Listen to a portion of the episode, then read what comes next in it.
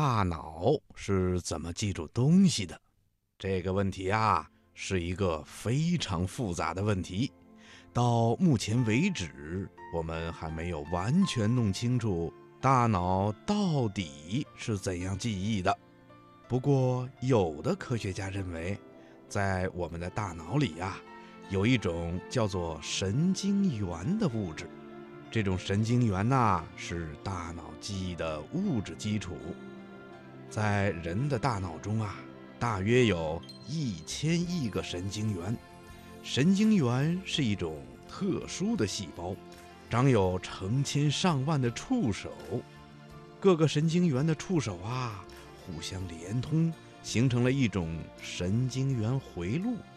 我们的视觉、听觉、味觉、触觉等等，任何信息传到大脑以后，都会形成一种电信号，然后啊，在神经元不同的网络中通行，而形成记忆。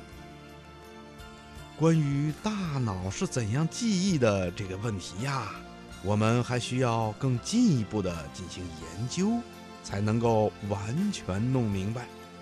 小朋友，你想不想长大以后也加入研究大脑的行列呀？